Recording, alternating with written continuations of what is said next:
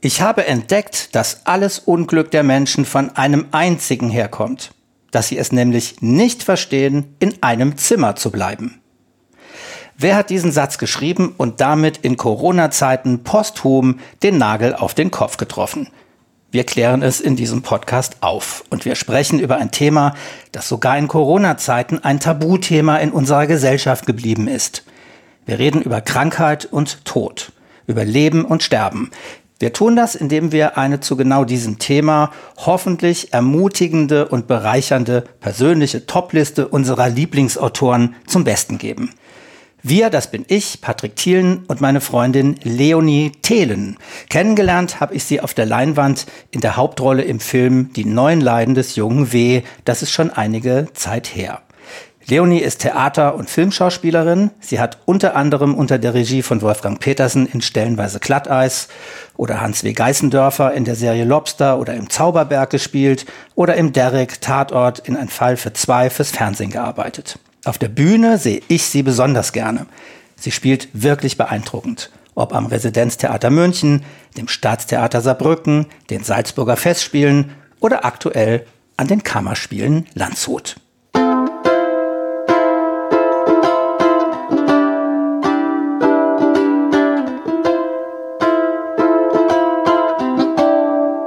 Corona Calling. Gespräche mit Freundinnen und Freunden in einer außergewöhnlichen Zeit.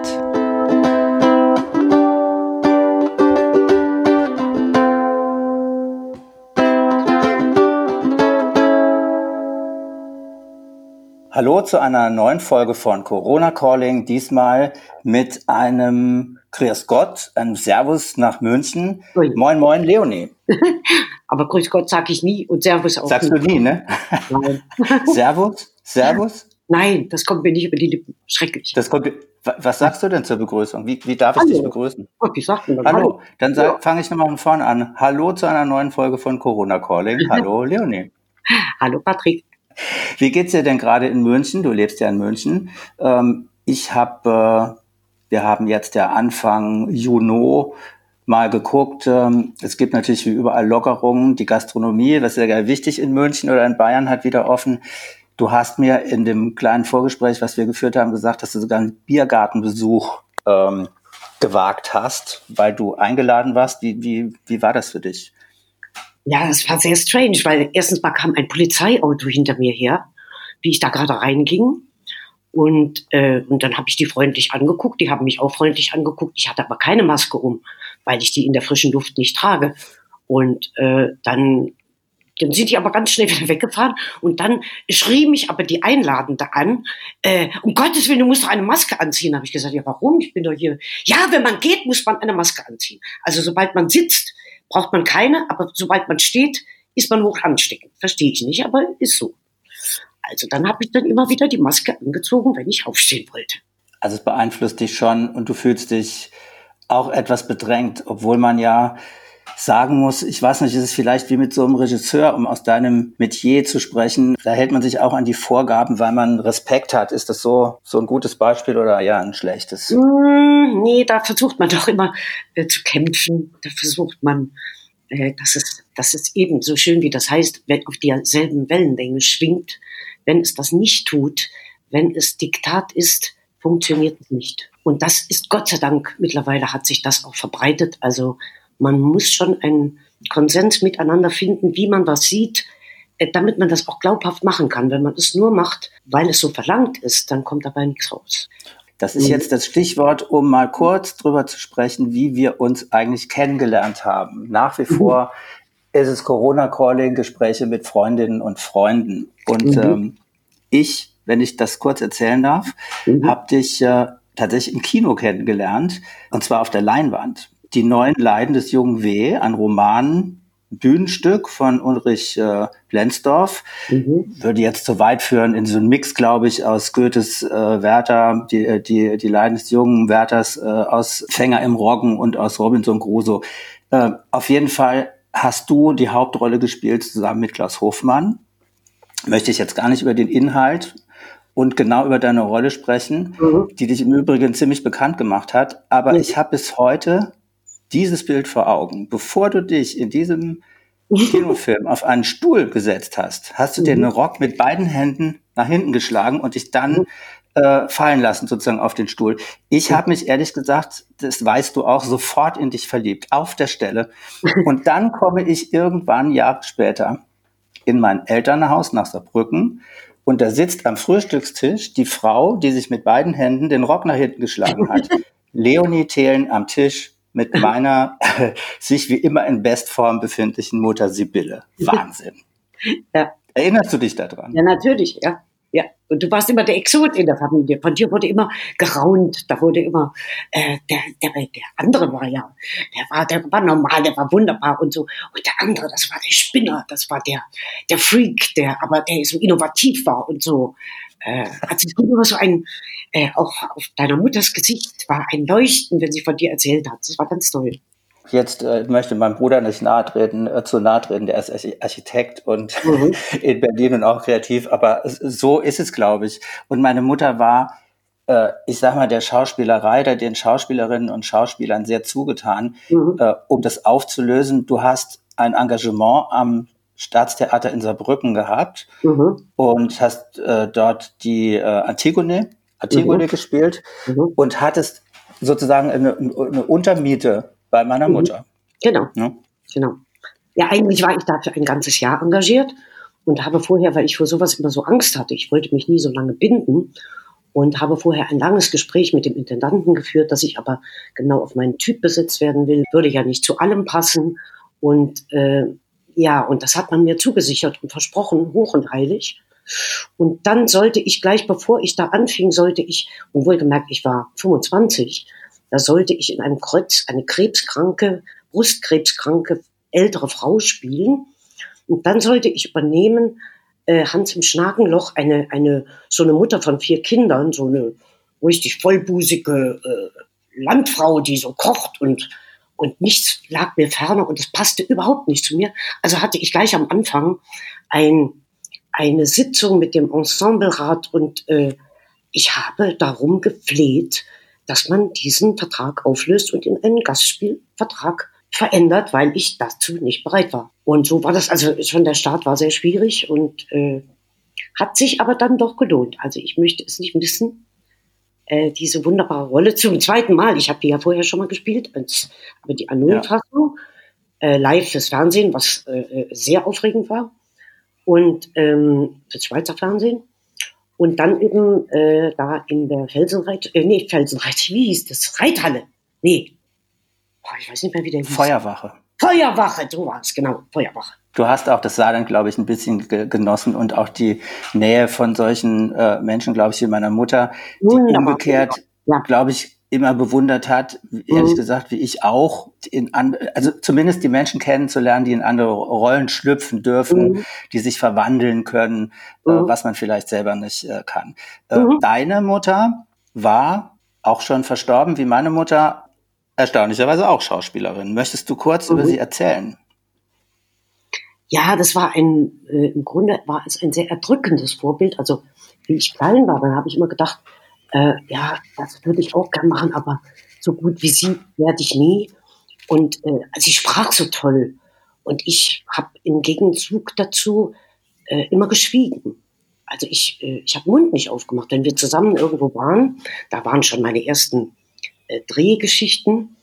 Und dann war ich immer stumm. Und sie hat mich dann erklärt und sehr eloquent, und, äh, und dann sagte dieser Regisseur, und damals war da noch der große Oskar Negt, so ein äh, Politphilosoph, äh, der war dabei und dann sagten die beide, ja, aber wir wollen mal hören, was sie denkt. Und da waren so die ersten Male, wo ich mich versucht habe zu artikulieren. Und dann habe ich gemerkt, ach, eigentlich geht das ja schon. Aber ich habe mir wenig, also ich war ein bisschen so in dem Schatten, bis ich dann äh, wirklich damit anfing und die ersten Sachen eben zu drehen. Da war ich ja noch nicht auf der Schule. Und wie ich dann mein Vorsprechen vorbereitet habe, äh, da habe ich auf einmal gemerkt, ah, das geht ja doch. Und ich bekam mehr Zutrauen zu mir und dann war ich auch irgendwie in so einer bescheidenen Art, aber ich war absolut von mir überzeugt. Und ich habe gedacht, äh, ja, also ich, ich brauche nur einmal vorzusprechen, also natürlich nehmen die mich auf der Schule. Äh, wieso denn nicht? Also so wie ich das heute erlebe, dass die, dass die eine Rundsprechreise machen äh, äh, durch die ganze Republik und auf zehn Schulen waren, bis sie dann mal auf der elften vielleicht genommen werden. Äh, das gab es für mich überhaupt, das habe ich nicht mal dran gedacht. Ja, und also da war ich schon sehr überzeugt. Und jetzt schlag. Dass das äh, ganz toll ist, wie meine Interpretation ist. Also mir ging es auch da schon immer darum, wie interpretiere ich das? Und nur so wollte ich das machen und nicht anders. Wer, es hat mir einer reingeredet, dann war ich sehr sauer. Also bei den Vorsprechen. Also auch die dann danach kamen, also wo man sich bei Theatern beworben hat und wenn dann äh, jemand irgendwie das völlig umgedreht hat, den, den, die, die, die Intention des Stücks oder der, der Rolle, dann habe ich gedacht, ja, was, was soll ich denn da jetzt ausprobieren? Das ist doch Blödsinn. Also da war ich schon sehr sturköpfig und das hat sich leider äh, gehalten. das mache ich heute auch noch. Also da habe ich keine Weisheit dazu gewonnen. Ich glaube überhaupt manchmal, dass ich mich, äh, doch, ich habe mich sehr verändert. Ich hab, äh, bin sehr viel zugänglicher geworden und ich bin auch nicht mehr so menschenscheu und äh, das hat sich alles sehr verändert. Aber die Grundanlage, die ist immer noch die gleiche, glaube ich. Und vielleicht hat sie ja was damit zu tun, dass du dich da wirklich von deiner Mutter emanzipieren musstest. Mhm, mhm. ähm, die, die Wahrheit ist folgende. Deine Tochter Lavinia ist mhm. von Beruf was? Sie ist Schauspielerin. Ja. Wie, wie funktioniert das? Hat Lavinia sich auch von dir emanzipieren müssen? Ähm, so, ja. Wie macht man das, wenn man, wenn man, äh, wenn man diesen Beruf ergreift und die, die, ein Elternteil oder beide sind vom gleichen Schlag sozusagen? Das ist ja schon sehr, sehr, sehr extrovertierter Beruf. Ja, aber trotzdem, äh, witzig ist, also meine Mutter, um nochmal darauf zurückzukommen, die hat damals nach der Antigone, nach einer Vorstellung, hat sie zu mir gesagt, äh, das, was du kannst, das habe ich nie gekonnt. Was genau sie damit gemeint hat, das hat sie nicht so genau erläutert. Und ich habe mich ertappt, wie ich Lavinias Abschlussvorsprechen gesehen habe, dass ich dachte, also was die da macht, das könnte ich nicht. Und das hat mich umgehauen. Also da ist eine, da kommt irgendwas dazu. Äh, vielleicht ist es das, dass man in diesem Beruf aufwächst und dass einem natürlich alles vertraut ist und man dann äh, einen anderen Zugang sucht. Natürlich ist es auch eine Generationssache, aber äh, das ist eine Herangehensweise, eine, äh, äh, wo ich plötzlich was sehe, wo ich denke, ja, wo holt die das her? Ich, ich kann es nicht nachvollziehen. Und das fand ich äh, äh, ganz toll. Nun hat sie das mit einem äh, ganz großen, großen Schauspieler gemacht, nämlich Thomas Spauser, äh, den ich über die Maßen schätze und sie auch. Und das war auch ihr großer Wunsch, mit dem das zu arbeiten. Und er hat jetzt nicht einen kleinen Schmauser auf die Bühne gestellt, sondern er hat mit ihr was entwickelt, wo sie auch traumwandlerisch drin äh, äh, spielt und man hat nicht das Gefühl, da ist irgendwas inszeniert, aufgedrückt oder, sondern es kommt ganz aus ihr und es ist ein, ein Universum, wo man sagt, ja, aber wie geht denn das? Ich weiß es nicht. Und das hat mich. Wir sind, wir, wir sind Leonie, Entschuldigung, mitten im Schauspiel jetzt. Ja, ja. wo, wo holt sie das her, hast du gesagt? Äh. Ich frage mal, allgemeiner, wenn ich jetzt mal hier aufzähle, nationale, internationale Beispiele, könnte man unendlich weiterführen. Die mhm. Georges, die Schweighöfers, die Bleibtreus, die Tomalas, die mhm. Chaplins, mhm. die Departieus, die Curtis, die Douglas, mhm. die Fondas, äh, jetzt bunt gemixt, gemixt. Ähm, mhm. woher kommt denn das, dass, äh, dass es so viele Schauspieler-Dynastien gibt? Oder ist das in anderen Berufen auch so und es fällt einem nicht auf? Na, ich glaube schon, dass da also es ist einfach so, man kriegt das als Kind mit, die, erzählt mir das auch immer. Wir hatten dann irgendwie ein Gastspiel mit Love Letters und da war sie noch im Kindergarten, äh, Quatsch, im Kinderwagen. Äh, und dann habe ich Sprachübungen gemacht, weil ich wusste, das gehört dazu. Also ich kann, wenn ich am nächsten Tag Vorstellung habe, ja, da muss ich irgendwie, und dann fing ich da an mit dem, und habe ich gesagt, du entschuldige, aber ich muss das jetzt machen. Und dann hat sie mich angeguckt, so, äh, was macht die da? Aber das fand sie dann irgendwie normal, ne? Das erzählt sie auch heute noch. Das fällt ihr ein, dass das äh, äh, ja, das ging so über. Und wenn eben, dann hatten wir, dann waren wir irgendwo in einem Hotel und ich habe gesagt, du musst jetzt ganz ruhig sein, ich muss mich äh, darauf vorbereiten und ich kann jetzt nichts, jetzt ist nichts mit, mit Kind hinterher gerne, aber jetzt bin ich ganz äh, auf der Welle und, und das hat sie akzeptiert. Also da kriegt man schon diesen, diesen Nerv und das ist dieses Schauspiel sein oder sich vorbereiten.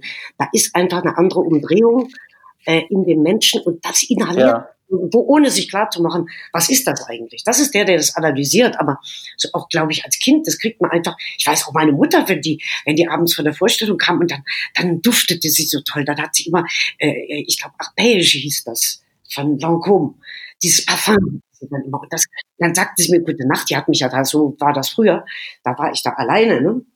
in, in meinem Bett. Und äh, dann kam sie nach der Vorstellung nach Hause. Da gab es keine Babysitter, nicht so wie heute. Das ist sehr schön. Und jetzt muss ich den Übergang kriegen zu unserem eigentlichen Thema. Wir haben nämlich was vor, ähm, was wir beide noch nicht gemacht haben, denke ich, in so einem Podcast. Wir mhm. wollen ein paar Tipps geben, wenn ich das mal salopp formulieren darf, ein paar Eindrücke vermitteln, ein paar Anregungen geben über das Corona-Thema, nämlich ähm, das darüber reden, das darüber schreiben, über Krankheit und Tod, über Leben und Sterben. Ein Thema, was sich ja durch die Literatur und das Schauspiel durchzieht, aber ich denke, vielleicht haben wir es hoffentlich nachhaltig äh, als Erinnerung jetzt in unser Stammbuch geschrieben bekommen, jeder, jeder von uns, dass das das Thema ist und das Leben zum Tod gehört und dass der Tod nach wie vor sehr tabuisiert ist bei uns. Lass uns mit einem ganz aktuellen Thema mhm. äh, beginnen, nämlich einem Theaterstück, das du mehrfach schon gespielt hast und bald wieder spielen wirst in Landshut an den Kammerspielen. Mhm. Äh, ein Stück, das heißt Oscar und die Dame in Rosa von Erik Emanuel Schmidt, den man, wenn nicht durch dieses äh, Stück, durch das Buch Monsieur Ibrahim oder ähm, die Blume des Koran vielleicht kennt. Und du spielst in diesem Stück sowohl den Oscar als auch die Dame in Rosa, richtig? Nämlich Oscar, den zehnjährigen Jungen, der an Leukämie erkrankt ist, und die Dame in Rosa, die er im Krankenhaus trifft, der er begegnet als Traumbild. Habe ich das so richtig beschrieben? Nein, nein, nein, nein die, im Gegenteil, die ist eine ganz reale Person. Sie kommt ehrenamtlich dahin, um eigentlich Kinder zu besuchen und in ganz kurzer Zeit äh, entwickelt sich zwischen den beiden eine ganz, ganz große Beziehung eine, äh, ja, eine unglaubliche Freundschaft. Sie kann besser mit ihm umgehen als seine Eltern.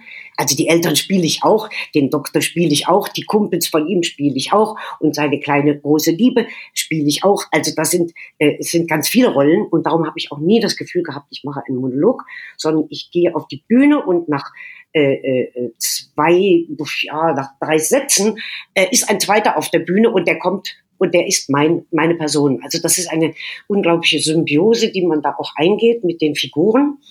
Und äh, eben man hat nicht das Gefühl von einem Monolog. Äh, und es sind auch viele Dialoge, und die man eben dann spielt miteinander in nur kleinen Haltungswechseln oder der Kleine hat halt die Mütze auf, weil er krebskrank ist und weiß äh, ziemlich schnell, dass er nicht mehr viel zu leben hat, dass es noch gerade äh, zehn Tage bleiben. Und dann spielen die beiden ein Spiel, dass er jeden Tag zehn Jahre älter wird. Also er durchlebt sein ganzes Leben. Er stirbt am Schluss in der Erfüllung, ein ganzes Leben gelebt zu haben, weil er alle Phasen erlebt hat, von der Liebe, vom vorher, vom, vom, von der Pubertät, von dem Konflikt mit den Eltern, also alle Themen und gleichzeitig, äh, da sie ihn überredet, das ist jetzt der Trick von dem äh, wunderbaren Schmidt, äh, dass er, sie überredet ihn Briefe an den lieben Gott zu schreiben. Und er sagte erst auch, der liebe Gott, oh komm, das ist so wie der Weihnachtsmann, das ist auch völliger Blödsinn, das gibt's doch alles gar nicht.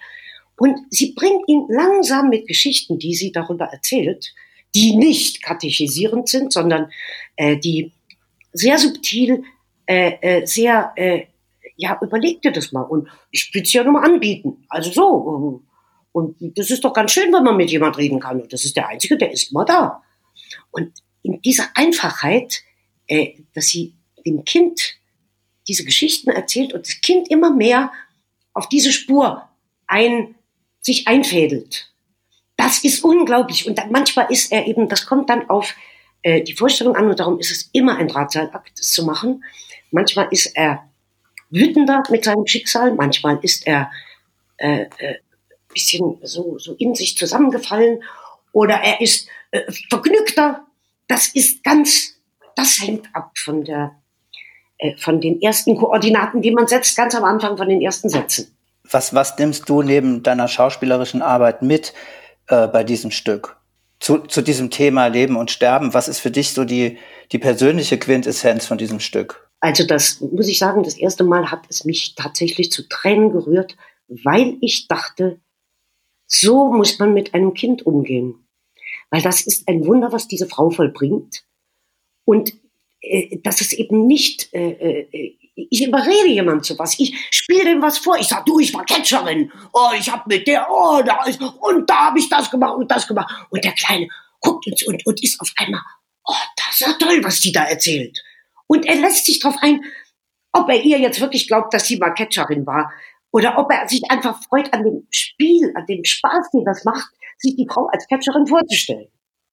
Und damit kriegt sie ihn einfach aus seiner, ja, im Grunde aus seiner Depression, aus seiner Angst raus. Ja. Und das ist unglaublich. Also wenn man das äh, äh, mit, mit anderen Menschen erreichen könnte, wäre das eben das berühmte Wunder. Und da nimmt man irrsinnig viel raus. Auch die, diese, diese Überzeugung, die der Kleine am Schluss dann hat, wo er sogar seine Eltern noch überzeugen will, äh, dass die auch mal darüber nachdenken sollen. Also da, äh, da passiert zu viel. Das ist wahnsinnig witzig. Es ist todtraurig, wobei der Witz den ganzen ersten Teil äh, absolut äh, äh, überhand hat. Und dann langsam eben doch wird es eine, ja, es ist halt unausweichlich. Und man merkt es an der Resonanz, also was ich danach für Gespräche hatte von Leuten, die extra warten und sagen, äh, ich habe mein Kind verloren vor so und so vier Jahren und, und das hat mir so viel gegeben, was sie da jetzt gespielt haben und ich komme noch mal. Oder die waren drei, viermal drin also das ist einfach unfassbar. Ne? Und du hast ja, was die Resonanz betrifft, mhm. ähm, mit diesem Stück auch 2012 einen Publikumspreis gewonnen bei den Bayerisch, 30. Bayerischen Theatertagen. Also mhm. deshalb die Empfehlung, wer im Süden Deutschlands lebt mhm. und es bis nach Landshut schafft, sollte sich das Stück unbedingt angucken. Wann läuft's denn, Leonie? Weißt du es schon? Also, äh, Termine ist leider alles noch äh, logischerweise, weil im Grunde weiß kein einziges Theater, wann sie genau was spielen können, weil man immer noch überlegt, wie, wie sind die genauen äh, äh Zusammensetzungen. Ich habe gestern einen kurzen Ausschnitt gesehen von einem Klavierkonzert äh, und da saßen wirklich in einem riesen Konzertsaal, saßen da vereinzelt so ein paar Leute. Also das war so grauenvoll zu sehen. Die Leute, die paar, die drin saßen, waren natürlich glücklich, aber also insofern, aber wir haben da ein, schon ein Konzept entwickelt. Das heißt, unser wunderbarer Intendant Sven Grunert äh, hat ein, sich überlegt, wie er das machen kann. Und der ist auch ein, einer, der sagt, äh, Probleme sind dazu da, dass man sie löst. Das ist so eine Maxime von ihm, die kenne ich, seit ich ihn kenne. Und ich kenne die schon sehr, sehr lange, weil wir haben dieses Theater gemeinsam eröffnet oder begonnen. Und das ist halt auch eine, was, was einen sehr zusammenschweißt mit allen Schwierigkeiten, die zwischendurch mal auftauchen. Ja, ich wünsche euch auf jeden Fall, dass, äh, dass das äh, irgendwie funktionieren wird und äh, wie wir uns alle wünschen, dass da gerade im Kulturbereich auch Normalität wieder entstehen kann. Mhm. Du hast eben gesagt, das Unausweichliche, das äh, betrifft auch jetzt mein Thema, denn jetzt bin ich dran und ich glaube, mhm. ich habe in dem Podcast noch nie so viel geredet wie im Moment mhm. oder ich es gleich tun werde. Ich hoffe, das geht gut. So, erlaube mir Folgendes zu erzählen, Leonie. Jetzt kommt nämlich mein Tipp, der, oder unser zweiter Tipp. Äh, Hintergrund ganz kurz erzählt, es ist meine Krankheitsgeschichte, die angefangen hat mit einer Lungenentzündung, ähm, dann dazu geführt hat, dass äh, ich mehrfache Todeserfahrungen gemacht habe, mit der Diagnose Lungenkrebs in einer Klinik war, mit vielen Menschen, die dem Tod sehr nah waren, habe mehrere Operationen hinter mich gebracht und so weiter und so fort. Und äh, nach diesen Erfahrungen, mir geht's gut, ich hatte nie Lungenkrebs ganz nebenbei. Nach dieser Zeit hast du mir ein Buch empfohlen. Und zwar ein Buch von Thomas Bernhard, heißt Der Atem ähm, und ist ein Buch und ein Autor geworden, der für mich bis heute, der mir tief verbunden ist, er ist schon gestorben und äh, der mich tief beeindruckt hat mit seinem Buch. Und da würde ich jetzt gleich einmal was draus vorlesen. Da bin ich jetzt ein bisschen gespannt, wie ich das hinkriege, möchte aber vorher noch den, äh, nicht den Klappentext, sondern ganz vorne im Buch das Zitat erwähnen. Äh, das ist nämlich von einem äh, Menschen, der Pascal heißt, Blaise Pascal. Mhm. Wahrscheinlich kennt ihn die oder derjenige äh, ein oder andere. Einer dieser Universalgenies, die es heute nicht mehr gibt, außer uns beiden, Leonie. Philosoph, äh, äh, Schriftsteller, Mathematiker. Man könnte noch ein paar Sachen aufzählen. Äh, Pascalsche Dreieck. Der, der Druck wird in Pascal gemessen. Der hat wahnsinnig viel erfunden und folgenden Satz geschrieben. Da die Menschen unfähig waren, Tod, Elend, Unwissenheit zu überwinden, sind sie, um glücklich zu sein, übereingekommen, nicht daran zu denken. Das mhm. ist ein Zitat, was in unser Thema passt. Das andere Zitat ist ein viel berühmteres, das mhm. mittlerweile auf Twitter wahrscheinlich 100 Millionenfach geteilt ist, nämlich den Satz, um das kurz zusammenzufassen, dass alles Unglück der Menschen daher rühr, rühre, dass sie nicht ruhig in einem Zimmer bleiben können.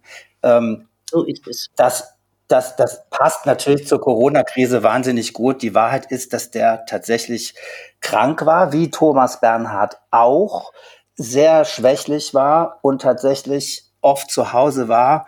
Allerdings, weil er ein Getriebener war, äh, war und wusste, er, er lebt nicht allzu lange, der ist auch sehr früh gestorben, ich glaube mit 35 oder 37 und hat in dieser Zeit halt wahnsinnig viel gearbeitet und geschaffen. So, das nur mal kurz als Vor Vorrede, ähm, weil natürlich Thomas Bernhard diesem Autor auch äh, oder diesem Mann extrem verbunden war und angeblich das bekannteste Buch von Pascal, nämlich die Pensée, die Gedanken immer bei sich getragen hat. Das ist so eine, ja, erzählt mhm. man sich. Mhm.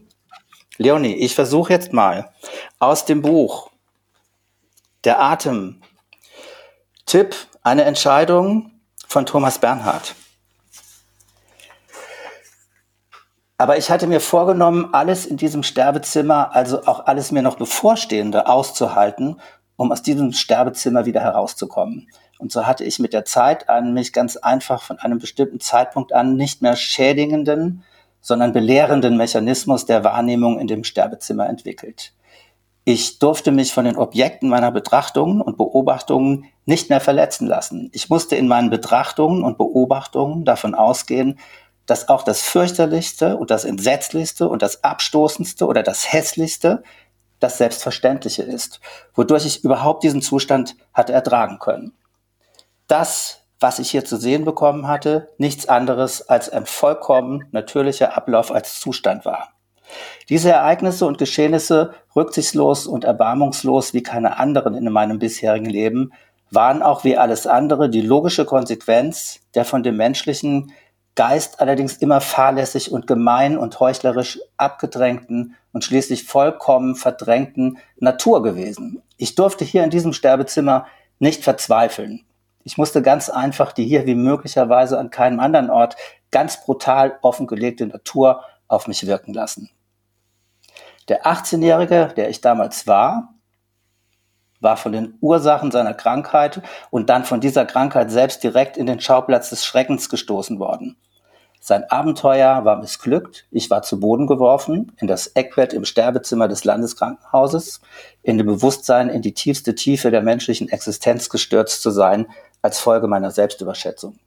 Ich hatte geglaubt, eine mich befriedigende und dann gar mich glücklich machende Existenz erzwingen zu können. Jetzt hatte ich wieder alles verloren, aber ich hatte den Tiefpunkt schon überwunden. Ich war schon wieder aus dem Badezimmer heraus, ich hatte die letzte Ölung hinter mir, es war schon wieder alles auf der Seite des Optimismus. Ich war schon wieder auf dem Beobachterposten, ich hatte schon wieder meine Pläne im Kopf, ich dachte schon wieder an die Musik. Das war jetzt sehr lang, ist eine Passage, die, wie man hört, aus dem Sterbezimmer spielt in, auf einer der vielen Stationen, in der seine Leidensgeschichte ähm, sich abspielt. Leonie, ich, es gibt mhm. von dem eine ganze Sammlung an Büchern, die sich mit seiner Autobiografie be beschäftigen. Äh, fandst du die Passage sinnvoll ausgewählt oder nicht? Sehr sehr, hat mich genauso berührt, wie ich es in Erinnerung habe.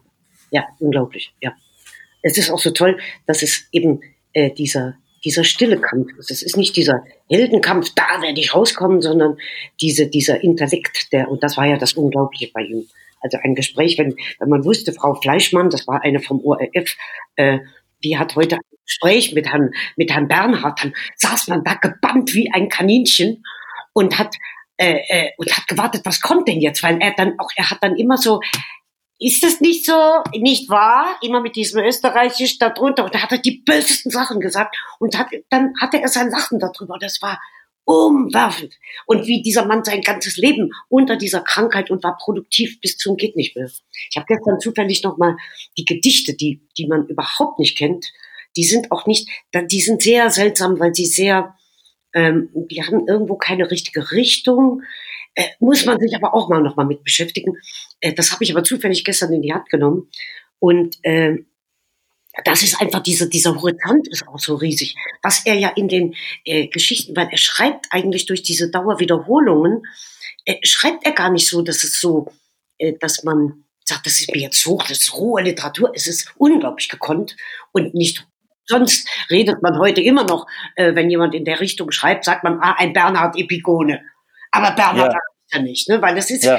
es ist immer dieser Witz drunter, die bösesten Sachen zu sagen und sie hinterher mit einem Witz wegzuschieben und zu sagen, oh, so ernst habe ich nicht gemeint.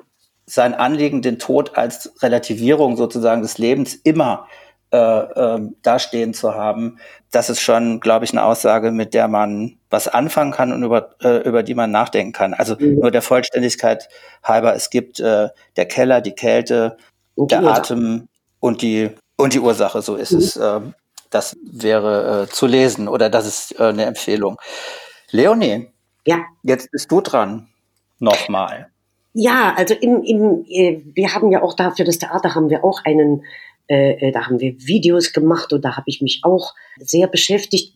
Was drückt es denn eigentlich aus? Also welcher Text würde passen? Dann hat man plötzlich gedacht, ja, aber wollen wir in diese ganze, das war noch ziemlich am Anfang von Corona, äh, wollen wir da wirklich jetzt wieder in die Tiefen gehen? Oder ist es nicht besser, man macht irgendwas, was dem, ne, was das Theater ja auch will, äh, äh, ein, eine Utopie oder ein was Positives entgegensetzen? Weil wenn wir nur in diesen Gedanken äh, verharren, äh, äh, drehen wir durch und kommen wir in Depressionen oder kommen wir, das, das ist ja gar nicht, damit kann man ja überhaupt nicht umgehen.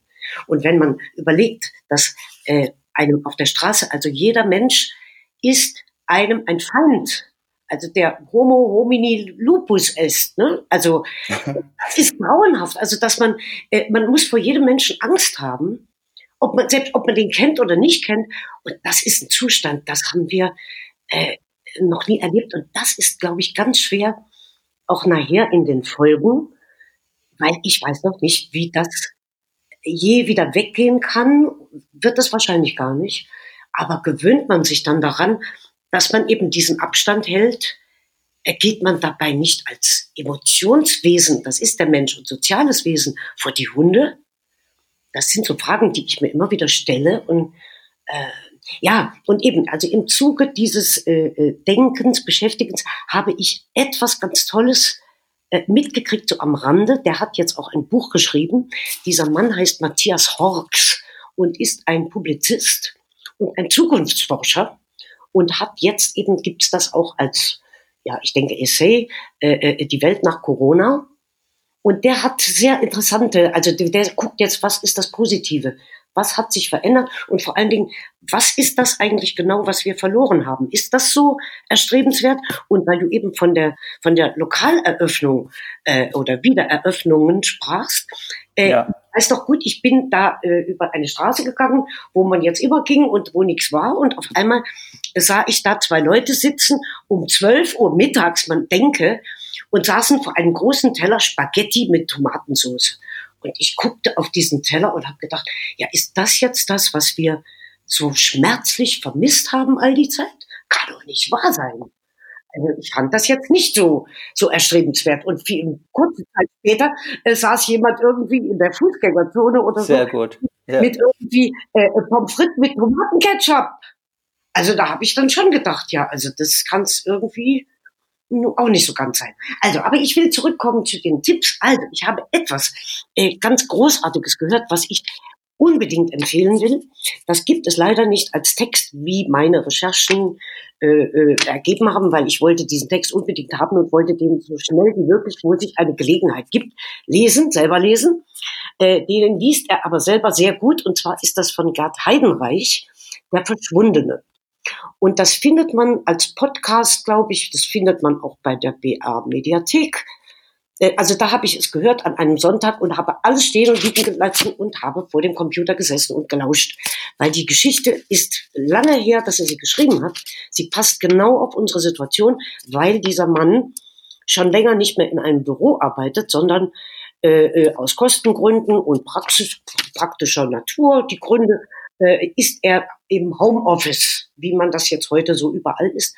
Und er ist halt dran gewöhnt und seine Freundin, er hat Geburtstag und die Freundin schickt ihm eine elektronische Kerze auf seinen Computer. Und es ist halt schon eben diese multimediale äh, Kommunikation, die eben keine keine Berührung mehr, kein äh, sich treffen für irgendwas. Sie verabreden sich dann zwar zu irgendeinem Essen, äh, trotzdem, es ist schon da eine gewisse Distanz und dann entwickelt sich das aber in ganz äh, kafkaeske äh, Situationen, dass nämlich er seinen Code eingibt, weil er jetzt arbeiten will und auf einmal kommt, dieser Code existiert nicht. Und er probiert es nochmal und er denkt, aber ich weiß den Code ganz genau, das kann nicht stimmen, also da ist irgendwas falsch hier. Äh, jedenfalls, er macht sich dann auf und geht in dieses Bürogebäude, also in dieses große Haus da, wo er früher hingegangen ist und sagt, mein Name ist so und so und meine Nummer ist so und so.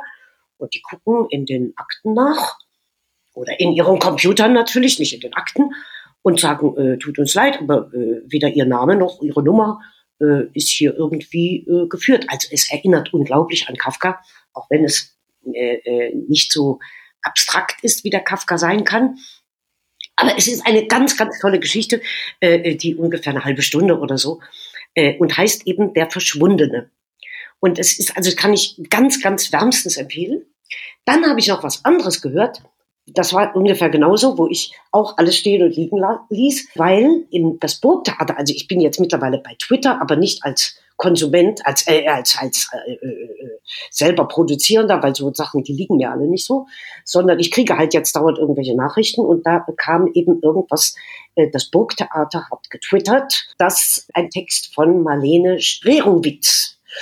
Und diese Autorin kennt man, äh, äh, die hat viele Theaterstücke geschrieben, hat und hat eben, das wusste ich überhaupt nicht, einen, das heißt irgendwie so wie die Welt danach, einen Covid-19-Roman geschrieben und den schreibt sie online und den, der wird gesendet. Also das ist wie, muss man sich vorstellen, wie eine Fortsetzungsgeschichte, wo jeden Donnerstag, so wenn ich es richtig verstanden habe, äh, jeden Donnerstag erscheint ein neuer Teil davon. Gibt es nun einen äh, kurzen Auszug, der ist nur 20 Minuten lang und das liest Elisabeth Ort, äh, die berühmte Hörbiger-Familie. Wer das nicht weiß, das ist die Schwester von Christiane Hörbiger, aber mittlerweile ist sie Anfang 80, spielt nicht mehr Theater, was ich übrigens nicht wusste, das habe ich jetzt mal irgendwo so nachgelesen. Ähm, ist aber so eine, eine ganz grandiose Schauspielerin gewesen, die so, äh, so was ganz Urwüchsiges, was die Paula Wessely ja auch hatte, wenn sie die richtigen Rollen hatte. Also eine äh, ganz, ganz tolle. Und die macht nun also diesen Monolog, da gibt es einen Monolog und der heißt Bettys Monolog. Und da ich auch das nicht äh, schriftlich erwerben konnte, äh, habe ich versucht, mir ein bisschen das runterzuschreiben. Und davon möchte ich jetzt, aber das ist lange nicht so lang wie dein Thomas Bernhard, äh, werde ich daraus ein kleines Stückchen vorlesen. Ich mag nicht. Ich kann nicht. Ich will nicht. Ich muss nicht. Ich darf nicht. Ich soll nicht. Ja, ich weiß. Ich bin. Was bin ich denn? Ein Festungshäftling. Das bin ich nicht.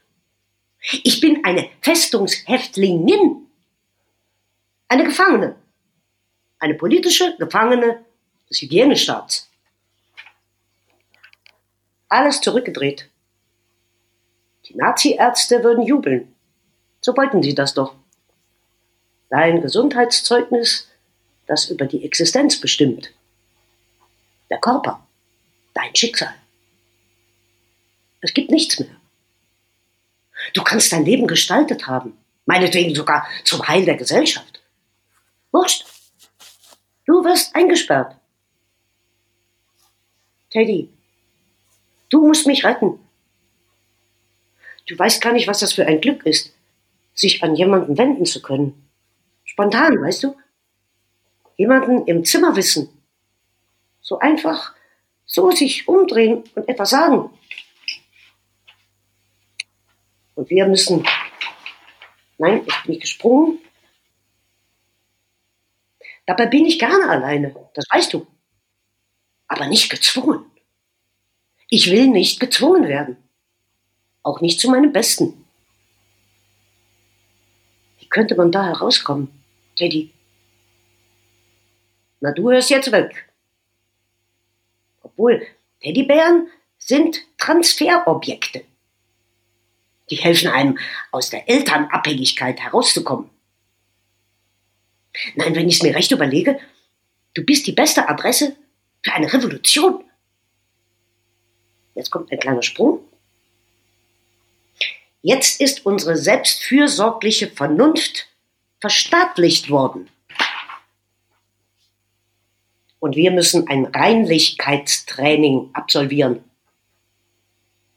Hospitalisierung beginnt damit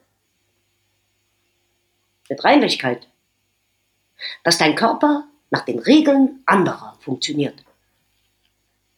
Dass du die Gestalt annimmst, die die Macht dir vorschreibt. Dass du lebst, aber nicht lebendig bist. Es ist die Lebendigkeit, die dir abgewöhnt wird. Und das ist der Vorgang jetzt. Und ich bin müde davon. Erschöpft. Es ist nicht einmal mehr Gegenwehr. Es ist Lebenskampf. So. Das war der kurze Ausschnitt. Marlene Strerowitz, Bettys Monolog. Vielen Dank, Leonie. Vielen Dank. Wir müssen langsam zum Ende kommen. Ja. Wir müssen, wir müssen gar nichts, wir müssen gar nichts. Aber wir sind jetzt so an die, äh, wir gehen auf die 50 Minuten zu und ich wollte dich einfach noch mal fragen, was möchtest du denn nicht mehr haben aus diesen Corona-Zeiten und was denkst du könnte ein, ein, ein positives äh, Bleibsel sein aus diesen Corona-Zeiten? Ja, eins muss man ja sowieso sagen, wir hatten diesen absoluten Lockdown nicht.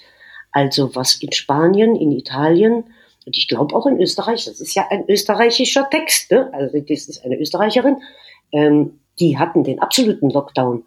Und da muss ich sagen, also ich habe am ersten Tag gesagt, so, aber ich werde in die Stadt fahren. Ich werde so tun, als wäre alles ganz normal. Und das habe ich gemacht. Ich hatte allerdings die, die Angst, dass mich tatsächlich jemand aufhält und sagt, wo wollen Sie eigentlich hin? Wo wohnen Sie denn? Wieso müssen Sie da unten einkaufen, wenn Sie da oben wohnen? Das ist aber tatsächlich nicht passiert, in all den sieben Wochen nicht. Ähm, und insofern fand ich das schön, in einer äh, Straßenbahn zu fahren, in der drei Leute saßen, äh, ja. über einen Platz zu gehen, der völlig leer war. Also ich fand das, ich fand das so am Anfang eine schöne Erfahrung, aber jetzt und was mir vor allen Dingen fehlt, äh, das ist eben Kino und Theater und das ist das, woraus unser Leben besteht. Also wenn man, wenn man irgendwie Zeit hat, man hört was Interessantes, man möchte da hingehen und es gibt's alles nicht. Das ist ein, äh, also eine Verarmung, ein, auf der einen Seite Verarmung ähm, und die finde ich sehr, sehr schwer auszuhalten. Und man freut sich über, also ich habe jetzt auch gemerkt, wie ich diese Videos gemacht habe, war ich auf einer anderen Umdrehung. Ich war wie äh, völlig elektrisiert. Da kann man jetzt irgendwas tun. Und, und jetzt genauso, dass man, äh, man, man beschäftigt sich dauernd, man hört irgendwas, man sagt, oh, das ist interessant und daraus könnte man doch was machen oder so. Und es gibt eben jetzt auch einen Plan und selbst seit ich diesen Plan habe und das Stück hat den äh, unglaublichen Titel, ich will davon nicht viel verraten, weil es ist eine Uraufführung und das Stück heißt, und es geht doch. Und das finde ich natürlich als Motto sowohl für die Spielzeit wie für das Theater im Gesamten ein wunderbares Motto. Also diese Wir reden von Landshut, Leonie, von Landshut. Das wird in Landshut stattfinden. Ja. Auch da gibt es noch keine Termine. Man redet jetzt mal von Oktober. Es kann aber auch sein, dass sich das noch ein bisschen verschiebt.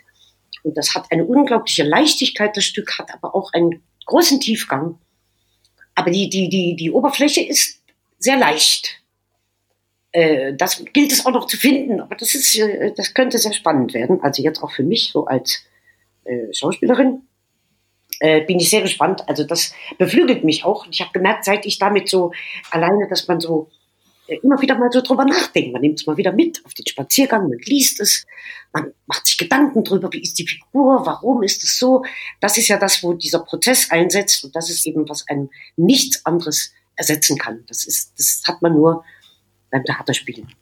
Dass man sich so äh, auch so ausgiebig mit, mit, mit Menschen, mit, mit Themen beschäftigt. Und wenn man das alles nicht hat, ist das Leben sehr, sehr arm da wünsche ich dir jetzt schon mal viel, viel, viel, viel Glück, dass das wirklich äh, stattfindet und viel Spaß dabei. Ich bedanke mich wahnsinnig bei dir, Leonie, für dieses Experiment, das wir beide hier gemacht haben.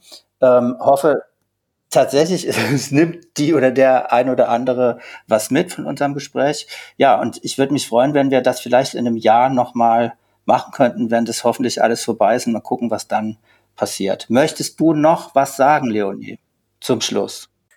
Ja, was ganz kurzes eigentlich nur.